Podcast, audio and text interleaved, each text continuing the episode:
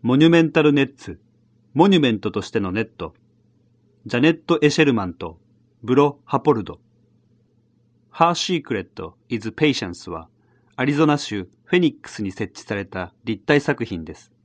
作品は魚を取る網と同じようなポリエステルで、6万4000メートルの糸と20万の結び目からできています。ブロハポルドは、この作品のためにカスタムソフトウェアを開発し、作品の形状を分析して設計図を制作しました。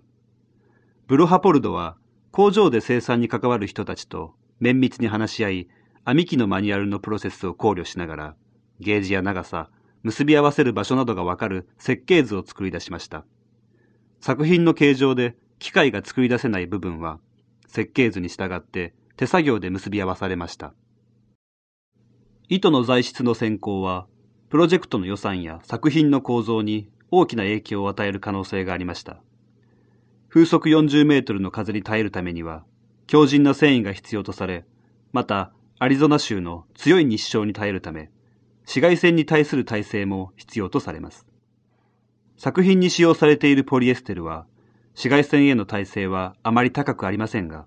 値段が安く強い繊維です。フェニックス氏は、この作品を数点購入しました。これらの作品は、これから5年ごとに交換して展示することができます。